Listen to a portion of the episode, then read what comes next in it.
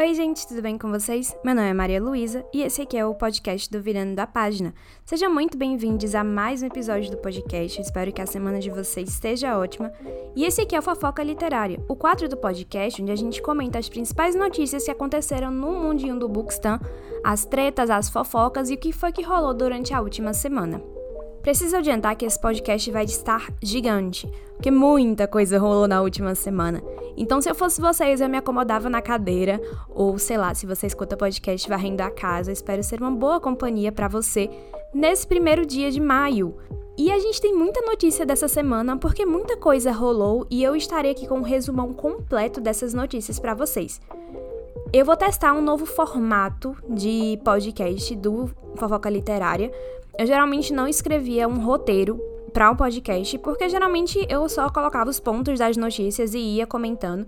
Mas eu quis deixar as coisas mais jornalísticas e tenho aqui um roteiro prontinho com um resumo de todas as fofocas que rolaram essa semana, lançamentos, livros que vêm para o Brasil e tudo mais. Então vamos ver o que, vocês acham desse episódio. Deixe aqui nas caixinhas de comentários do Spotify qual a sua opinião sobre ele.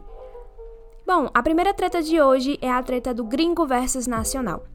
A Laura Regiane fez um vídeo comparando o livro dela, Beladona, com o livro gringo que tem o mesmo nome, a Laura Regiane, para quem não conhece, é autora também de Safira de Prata. Era um vídeo em tom de comédia, super tranquilo, e até mesmo a autora do livro, Adeline Grace, comentou no TikTok onde foi postado.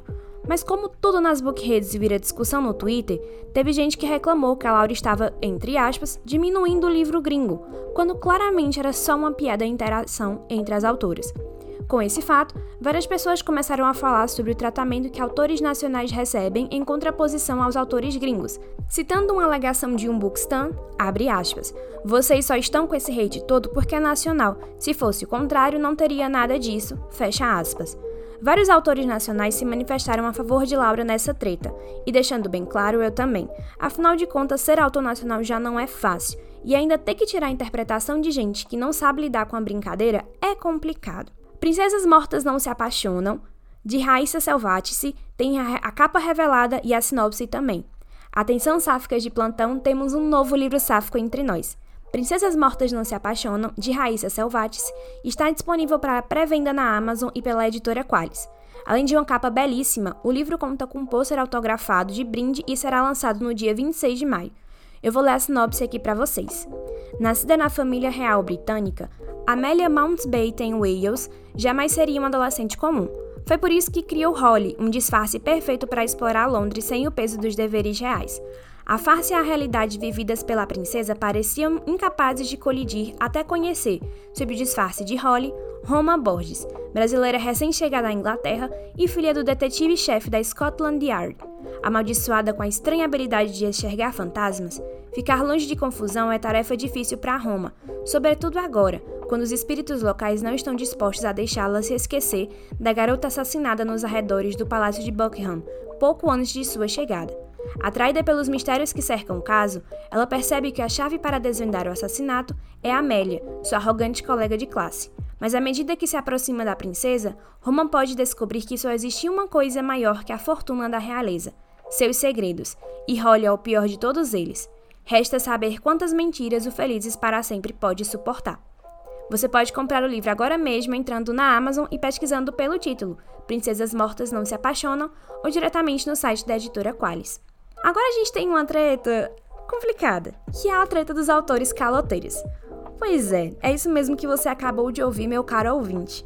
Vários book influencers já relataram ter sofrido calote por autores que contrataram publis e depois desapareceram e bloquearam os blogueiros em questão.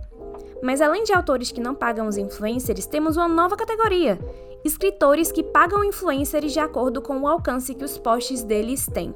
Um influencer do Mundinho Bookstam falou sobre isso em seu perfil do Twitter, comentando que exigem 10k de views em Reels ou vídeos no TikTok, e se os book influencers não atingem essa marca, não são pagos. Esse caso de picaretagem está pior do que todo o marketing duvidoso da WePink, além de ser completamente desrespeitoso com a gente, pequenos influencers que fazemos nosso trabalho e não somos nem pagos direitos por isso às vezes. Sucesso ou fracasso? Fãs de Vermelho, Branco e Sangue Azul ganhamos o primeiro pôster da adaptação do livro. Ele chega dia 11 de agosto pelo serviço de streaming do Prime Video, responsável pela adaptação do livro Daisy Jones. Nosso querido Alex Claremont Dias será interpretado por Taylor Pérez, enquanto o príncipe Henry ficou com Nicolas Galitines. Eu não sei se eu falei o nome deste querido certo. Eu espero que eu tenha, porque eu não sei pronunciar. Acho que é Galitisne, não sei falar, me desculpem. Que já atuou no filme Continência do Amor da Netflix com a Sofia Carson. Espero quebrar minha cara com esse filme, porque considerando minhas expectativas são bem baixas. Depois de Daisy Jones and the Six, eu não espero muita coisa não. O que resta é torcer para que um dos romances aquelanos que eu mais gosto ganhe pelo menos um filme legal. E agora a gente tem um momento listinha de Vem Aí para o Brasil. Nós temos dois livros que serão lançados. O primeiro deles é O Desafio dos Semideuses, de Andy Thomas, pela editora Entre Seca, que acabou de ganhar uma capa. E Além da Porta Sussurrante, de T.J. Clooney, pela editora Morro Branco, que tá com um preço um tantinho salgado, mas para quem é fã, né, fica aí a recomendação. E agora a gente tem um anúncio muito legal. A gente se vê na parada. A editora HarperCollins anunciou o lançamento da antologia A Gente Se Vê na Parada, coletânea de contos LGBTQIA+, com autores super conhecidos da comunidade. Os nomes anunciados são Arquelana, autora de Querida Penélope, Pedro Ruas, autor de Enquanto Eu Não Te Encontro, e Ariel Fitz, o gato laranja mais amado do Twitter, autor de As Crônicas Primárias, além do autor Abdi Nazemian, que foi autor de Tipo de Histórias de Amor. Ainda não temos muitas informações sobre o livro que está previsto para maio, mas posso dizer a vocês que já estou me sentindo orgulhosa desde já não só pelas histórias, mas pelos nossos queridos autores nacionais. Você pode conferir spoilers sobre os contos dos autores nas redes sociais deles e acompanhar cada detalhe dos livros. E agora, atenção! Attention! I'm calling all the Swifts! Fãs de Taylor Swift, essas duas próximas notícias são para vocês, e eu estou inclusa nesse pacote de fã da Taylor Swift. Meg Cabot, autora de Diário de Princesa, vai lançar Enchanted to Me You para todos aqueles que, assim como eu, estão esperando o Speak Now TV. O livro será uma comédia romântica adulta com Enemy to Lovers, Fake Date, Sloan Burn e bruxaria. Enquanto não temos maiores informações desse lançamento, viveremos uma long live enquanto estamos haunted pela promessa dessa história, que com certeza é Better Than Revenge. Eu espero que vocês tenham gostado dessa minha referência improvisada. Dito isso, Taylor Swift, por favor, anuncie o Speak Now hoje. E a segunda notícia é uma treta que envolve a escritora Casey McQuiston de vermelho, branco, sangue azul. Olha só, temos aqui notícias que se conectam. Desenterraram vários tweets antigos da escritora, jogando muito shade na Taylor. Vários deles falam sobre como a cantora é, entre aspas, assunto do passado, e comemorando o Exposed, entre muitas aspas, feito por Kim Kardashian em 2017. Aliás, eu acho que foi 2016 ou 2015, não lembro agora do ano certo, eu, eu associei ao lançamento de Reputation, me desculpem. E queria dizer que não são dois ou três, mas são mais de 20 tweets. Os fãs da loirinha ficaram indignados, porque atualmente Casey segue Taylor e vários dos seus leitores se relacionam às músicas da cantora com os personagens da história. Então a galera aí saiu bem chateada. Se ela odeia ou não, no off os amigos devem saber. Mas eu falei tudo isso para mencionar Taylor Swift e a recente fofoca dela com Fernando Alonso, piloto de Fórmula 1 e suposto affair da loirinha. Essa farofa envolvendo os dois está maravilhosa, com direito a vídeo do Fernando ao som de Karma e 22, fazendo muito mais do que o ex-boy da nossa indústria da música. Agora, essa treta aqui, essa última treta, sentem-se nas cadeiras, meus queridos, porque eu preciso que vocês me acompanhem bem aqui. O título dessa treta é Essa festa virou um enterro. Como o jantar no BookTok terminou em discussão no Twitter e virou a farofa da GK dos Bookstans. Tudo começou em um evento promovido pelo TikTok com vários influencers famosos do mundo do BookTok. Como sempre acontece, e quero deixar claro que é o certo a se fazer, as pessoas começaram a analisar os participantes, não só de acordo com o conteúdo que eles produzem, como a verdade dos influencers que foram convidados. Devo lembrar vocês do encontro da Amazon, que foi relatado aqui há um tempo atrás, onde várias pessoas notaram a ausência de influencers negros, amarelos e indígenas. Esse mesmo tema foi levantado no Twitter e a discussão girava em torno da representatividade de minorias em eventos desse tipo, quando a treta explodiu de vez. A comunidade de romance hot e dark alegou a falta de representantes no jantar, e um influenciador em específico evidenciou como eles sofreram, foco na palavra, uma pequena opressão por terem sido deixados de fora por conta do conteúdo que eles apresentam na plataforma. Hashtag somos todos hot. E querendo deixar bem claro aqui, galera, livros hot também são literatura, tá? Também são livros. Nada de atacar as pessoas pelo tipo de livro que gostam, que foi o que acabou acontecendo nessa treta toda. Outros influencers do meio literário se manifestaram nessa história, que teve várias ramificações e aqui eu vou apresentar algumas para vocês, mas saibam que teve muitas. Uma delas se centra no fato de que, como o tema principal da discussão foi desviado do foco principal. Afinal de contas, a crítica principal a esses eventos é a falta de representatividade, não tirando aqui o mérito de quem estava lá, de forma alguma, e que dizer que os leitores de Hot são oprimidos pelos seus gostos literários é uma comparação injusta, o que eu concordo totalmente. E provando que essa treta aqui rendeu horrores, tal como gostamos, esse tema ainda gerou a discussão a semana toda. Um dos pontos levantados nos últimos dias é a crítica exagerada aos livros HOTs, geralmente desclassificados como leitura e escanteados. Ainda hoje é possível encontrar bate-boca e discussão. Mas outro ponto citado nessa treta foi a presença de criadores de conteúdo que pertencem ao grupo da diversidade e lideraram uma discussão importantíssima no jantar, assim como outros influencers. E embora esses avanços sejam ótimos, a gente tem que sempre lembrar de cobrar cada vez mais isso em eventos como esse.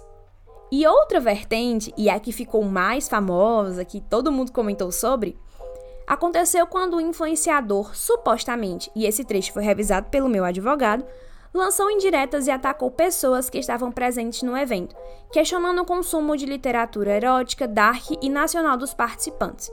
Os atacados em questão rebateram as acusações, especialmente algumas fake news que foram levantadas pelo influenciador, direcionadas a um dos mediadores do evento. Mais influencers do TikTok, YouTube e Twitch se manifestaram em suas redes sociais sobre o ocorrido. Torta de climão no Twitter? Sim, com certeza. Mas é importante ressaltar que precisamos sempre trabalhar com a verdade e respeito. Cada um pode ter sua opinião, o direito de discordar dela, mas quando passamos do limite do respeito com o colega, o erro fica bem claro. Eu espero que vocês tenham gostado desse meu resumo que eu tentei fazer desta treta, porque com certeza ainda teve muito mais coisa, mas é o que deu para extrair dela.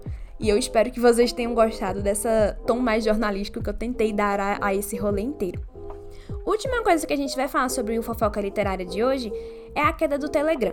O Telegram, que é um aplicativo de enviar mensagens bastante semelhante ao WhatsApp, foi proibido no Brasil o de rodar por conta dos ataques, infelizmente, nazifascistas que aconteceram nos últimos dias. E várias manifestações desses aplicativos, eles se dão pela essa troca de mensagens. As pessoas formam grupos no Telegram para discutir vários assuntos e esses grupos, muitos deles acabam sendo não muito legais.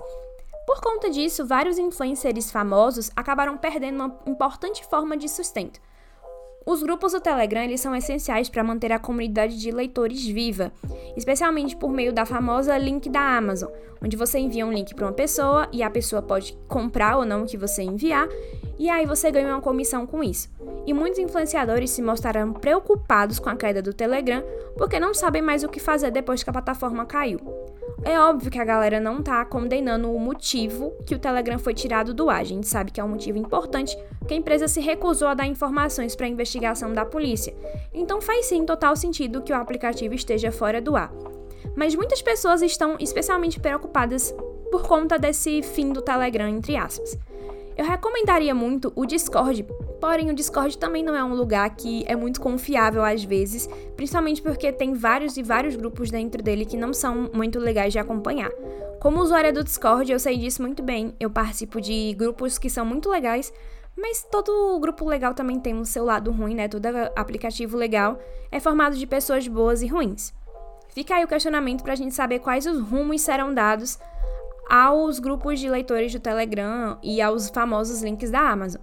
Nesse momento é importante a gente apoiar nossos influenciadores preferidos cada vez mais, assinando o Apoia-se de quem tem o Apoia-se para poder ser assinado, indo atrás de consumir o conteúdo, assistindo vídeos, é, deixando seu comentário, deixando seu sua estrelinha, enfim é, como você preferir, mas apoie seus influenciadores preferidos porque eles vão precisar nesse momento. Bom, e esse foi a fofoca literária de hoje. Talvez tenha sido o mais longo até aqui, se eu acho, né? É, eu espero muito que vocês tenham gostado do novo formato do programa. Eu vejo vocês quarta-feira com Sinestesia. Mil beijos e até a próxima!